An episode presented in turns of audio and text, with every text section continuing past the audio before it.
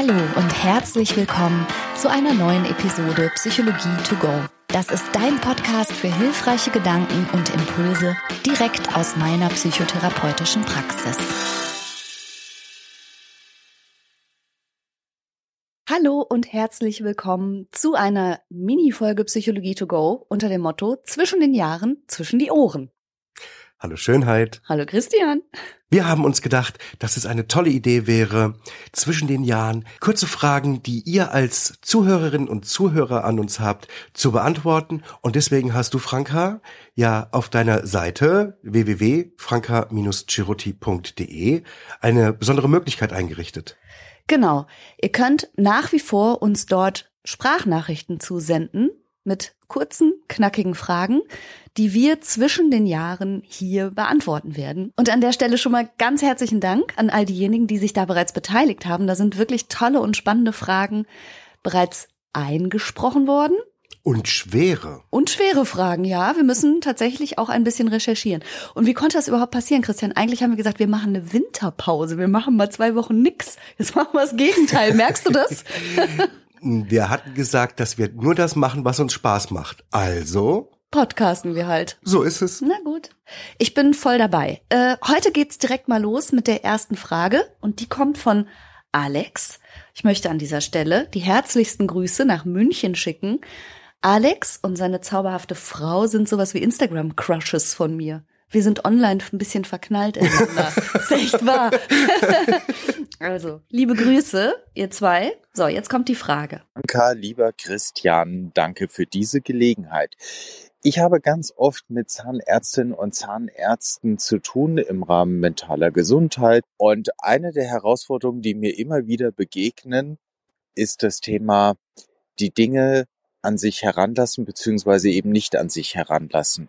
Habt ihr eine oder zwei Tools, die man den ganzen lieben Kollegen raten kann, wie sie das, was sie den ganzen Behandlungsalltag über von ihren Patienten so nebenbei, aber ganz dicht äh, in der emotionalen Aura erzählt bekommen oder bei ihnen abgeladen werden, äh, wie die ganzen Kollegen das schaffen, diese Dinge nicht persönlich mit nach Hause zu nehmen und sich davon belasten zu lassen.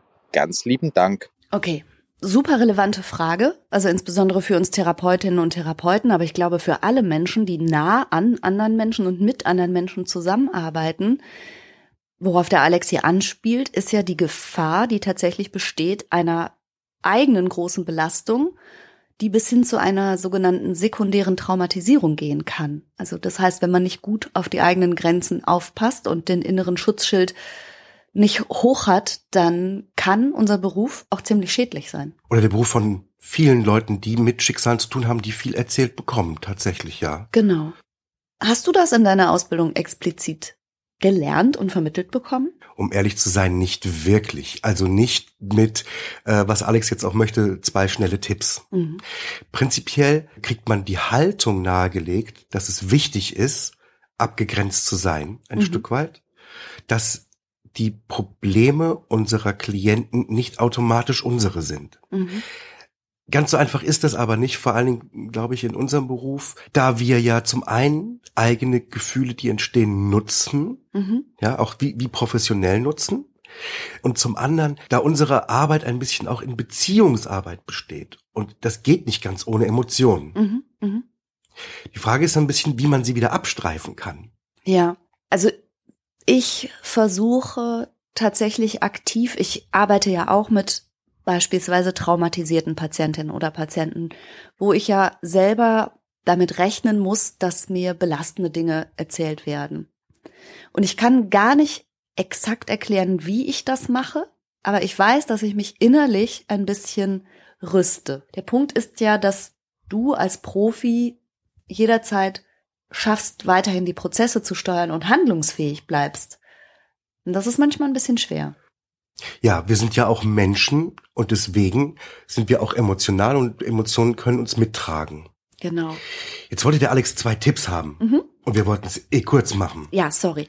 Erster Tipp.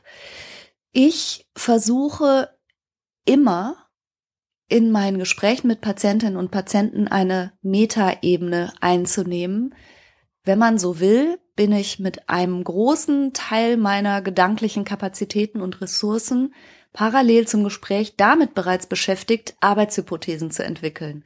Also während mir jemand etwas erzählt, formuliere ich im Kopf bereits Hypothesen im Sinne von, okay, wenn das passiert ist, was mag das für dysfunktionale Glaubenssätze begründet haben. Wenn demjenigen das und das passiert ist, was hat er oder sie dann mutmaßlich für einen Blick auf die Welt?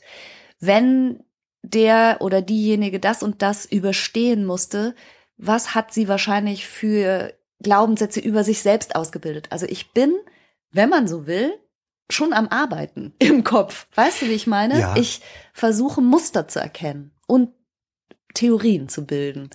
Mit anderen Worten, du machst ein Schema daraus, du machst Mathematik daraus mhm. und du richtest einen fokussierten Blick aufs Detail. Ist ein bisschen so äh, wie bei mir im Medizinstudium. Als Medizinstudent, wenn man Anatomie lernt, macht man das für gewöhnlich an der Leiche. Mhm.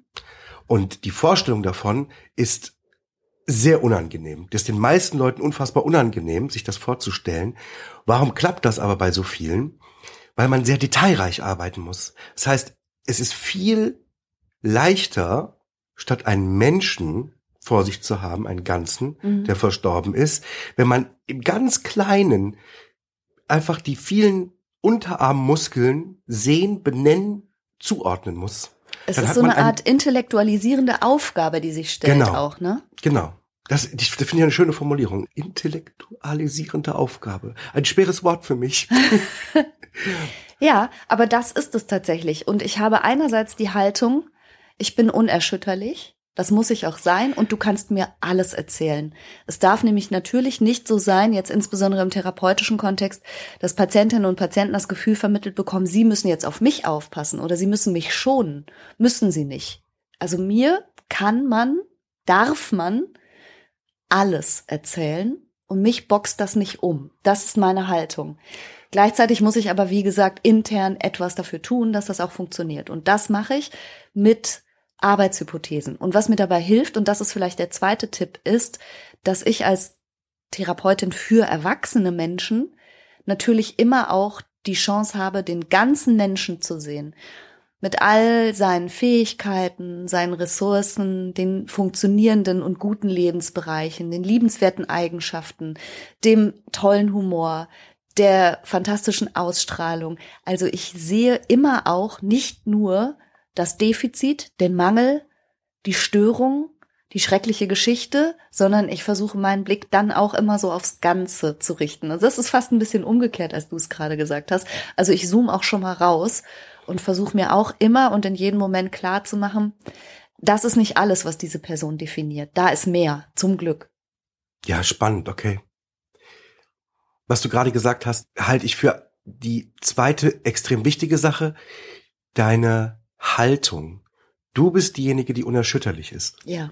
Da gibt es für mich auch eine Analogie. Und äh, das war mein erstes Pflegepraktikum, was ich gemacht habe. Mhm. Die Vorstellung, dass man einen erkrankten Menschen pflegen muss mit all seinen Ausscheidungen beispielsweise, mhm. ist auch eine unangenehme. Mhm. Und ich dachte, ich würde das nicht können. Aber in dem Moment, wo man das weiße Zeug anhat, den Pflegekasak anhat, mhm. und dann ist es der Job, es ist die Aufgabe, dann geht es. Interessant. Das heißt, in der Rolle ja. in die du quasi literally, indem du in Klamotten schlüpfst, schlüpfst du in eine Rolle, die es dir ermöglicht, Dinge plötzlich schonen zu können. Ja. ja. Und das wäre auch ein toller zweiter Tipp. Innerlich, vielleicht sogar äußerlich in diese Rolle zu schlüpfen. Ja. Also, das zu akzeptieren, dass das der Job ist. Okay, ja. mein Job ist heute, mir Geschichten anzuhören, die mich irgendwie mitnehmen. Und wenn der Job erledigt ist, mhm. lasse ich alles dort liegen. Der Alex hat ja aber auch angesprochen auf Berufstätigkeiten, die vielleicht gar nicht so explizit damit zu tun haben. Ich sage jetzt mal so, alle Menschen, die mit anderen Menschen zusammenarbeiten, bekommen vielleicht auch mal belastende Sachen erzählt und die haben das aber nicht so verinnerlicht, dass das Bestandteil ihrer Rolle ist, so wie Genau, und das, und das müsste man. Ja, genau. Und dann, was wir aber am Ende des Tages machen, was du vielleicht gemacht hast mit deinem Kasach, wenn du den dann wieder ausgezogen hast, dann warst du wieder der Mensch. Und du hast gerade gesagt, du hast es dann da gelassen. Und das ist bei mir vielleicht so ein bisschen wie wenn ich die Praxistür hinter mir zuschließe Das ist wie so ein Schleusengefühl. Alles bleibt da. Das, und dieses, diese, diese Vorstellung, die kann man sich ja recht bildlich aufbauen Ja. im eigenen Kopf. Ne? Ja, absolut. Dann haben wir natürlich noch einen ganz tollen Vorteil. Wir intervidieren Ja. uns viel. Also Ja. tatsächlich reden wir recht viel und sogar untereinander anonymisiert Ja. über Dinge, die uns beschäftigen Ja. in der Arbeit. In der Arbeit. Ja, ich weiß aber zum Beispiel, dass natürlich auch Menschen, die bei der Polizei arbeiten, Menschen, die bei der Feuerwehr arbeiten, Menschen, die im Rettungsdienst arbeiten und so, die kriegen das, so ist zumindest meine Wahrnehmung, manchmal so beigebracht, dass, ja, so unter dem Motto, suck it up, ne? Komm damit klar, sprich nicht drüber. Stelle ich mir schwer vor, ehrlich gesagt. Also es ist schon, glaube ich, gut, wenn man jemanden hat, mit dem man sich vertrauensvoll auch mal austauschen kann und auch mal selber entlasten kann. Genau. Mal Weil so- abladen. mal abladen kann. Unser Beruf, es gibt explizit den Begriff Containing. Also wir sind die Container. Wir nehmen Dinge auf und wir halten die in uns und wir geben Raum.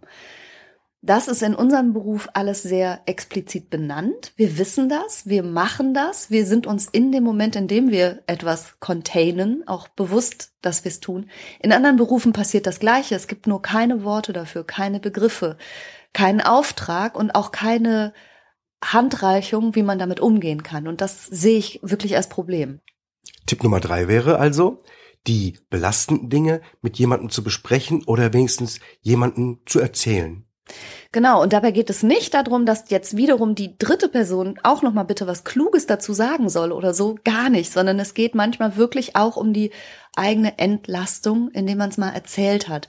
Denn indem man Dinge selber noch mal in Worte kleidet, passiert auch was im eigenen Gehirn. Interessanterweise, man, ja. ja. Ne, man hat es noch mal strukturiert und durchdacht und das geht nicht darum, dass der andere jetzt Lösungen herbeiführt, sondern nur, dass man sich mal selber auch entlasten darf. Das ist sehr, sehr hilfreich. Mhm. Ich möchte aber unbedingt dazu raten, das vorher anzukündigen und zu fragen. Mhm. Einfach zum Beispiel mit den Worten, ich habe heute was erlebt, ich habe heute was gehört, das geht mir im Kopf rum, kann ich es dir mal erzählen? Ich will keinen Rat, ich möchte es nur mal loswerden. Das machst du übrigens immer. Du fragst mich auch immer, hast du gerade Kapazität dafür? Und das finde ich sehr fair, weil wir ja beide im gleichen Beruf arbeiten, der auch gleichermaßen belastend sein kann. Und du fragst mich immer, hast du gerade Kapazität? Ja. Und, und das ist Ja. auch okay, wenn ich sage, boah, gerade nicht. Bitte Ja, lass mich erstmal, ich würde gerne erstmal, was weiß ich, jetzt bisschen in den Garten gehen oder mal einen Kaffee trinken oder Ja. so. Und dann kommen wir wieder drauf zurück. Also das finde ich auch einen guten Hinweis, sich nicht ungefragt bei jemandem einfach mal so Genau, auszulassen. Mhm. genau. Ähm, und ich erwarte zwingend eine ehrliche Antwort. Ja, genau. Ja, wenn ihr das miteinander absprecht, also wer auch immer, wen auch immer dafür findet, ähm, dass auch gegenseitig mal Sachen abgeladen werden können, ähm, dann braucht es ganz zwingend die Ehrlichkeit und die Transparenz. Ja, jetzt geht es, ja, jetzt geht es nicht. Genau. Und ganz wichtig, weil auch ich ja zum Beispiel dazu tendiere, immer einen Ratschlag zu geben, sagen, dass gerade kein Ratschlag erwünscht ist. Ja, Oder fragen. Ich frage dich auch, möchtest du einen Rat dazu? Ne? genau. Und manchmal sage ich nö. Ja, gut. ich wollte es nur Und dann schwirrt es in mir so rum, ne? Und dann kau ich drauf rum. Dann, wie kann ich den loswerden? Den guten Ratschlag, den sie nicht hören will. Eine Sache möchte ich aber auch noch ergänzen. Explizit, weil Alex das so gesagt hat, wie kann ich das nicht mit nach Hause nehmen? Ich glaube, so hundertprozentig funktioniert das gar nicht. Ich muss das ehrlich sagen, dass ich bei weitem mehr über meine Patientinnen und Patienten nachdenke, als die jemals ahnen würden. Da bin ich mir sehr sicher. Ich denke so extrem viel an Patientinnen und Patienten und auch in allen möglichen Alltagssituationen. Ja, also beim Autofahren, beim Einkaufen, zwischendurch. Ich erlebe das aber nicht automatisch als Belastung, sondern ich bin den Leuten nah, ich denke über die nach, mein Hinterkopf hört auch oft nicht auf zu arbeiten oder irgendwelche Gedanken zu kreieren und wenn mein Beruf ist, Muster zu erkennen und Lösungswege vielleicht anzustupsen, dann finde ich das auch okay von meinem Hinterkopf, dass er das die ganze Zeit macht.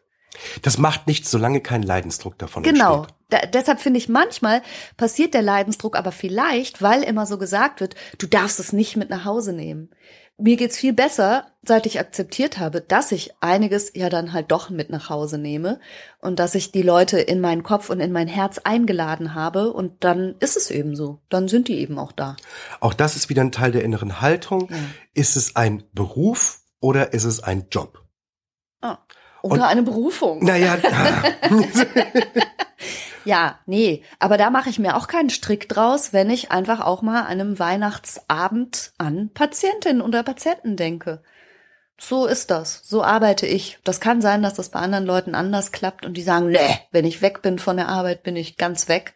So 100 pro klappt das bei mir nicht, ist aber auch nicht schlimm. Vielleicht ist das ein bisschen eine Typfrage. Wie gesagt, das Wichtigste ist, entsteht ein Leidensdruck oder nicht? Genau. Und ich denke, da kann jeder den Weg für sich selber und muss den Weg für sich selber finden.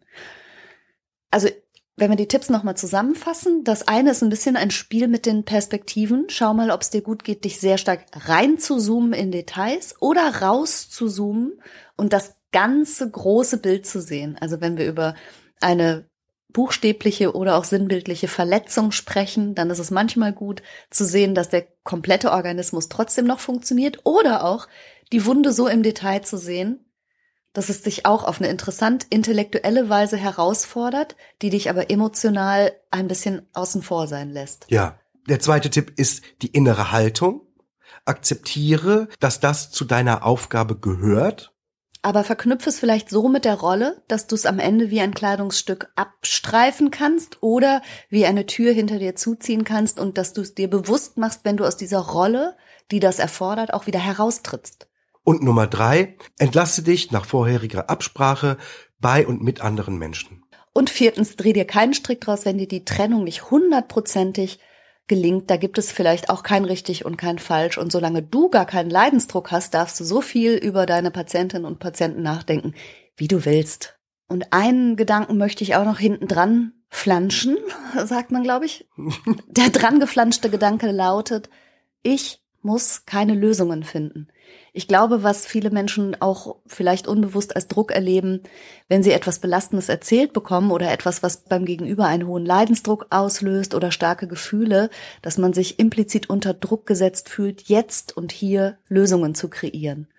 Und davon darf man sich aber frei machen.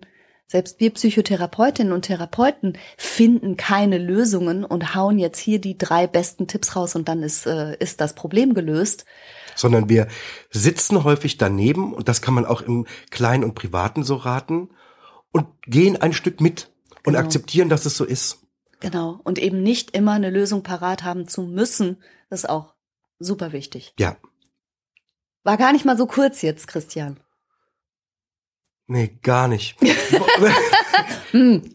Okay, ich hoffe, wir haben damit ein paar Impulse geben können für den Umgang mit einer hohen emotionalen Dichte.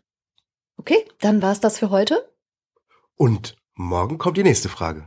Da geht's weiter. Zwischen den Jahren. Zwischen die Ohren. Tschüss. Tschüss.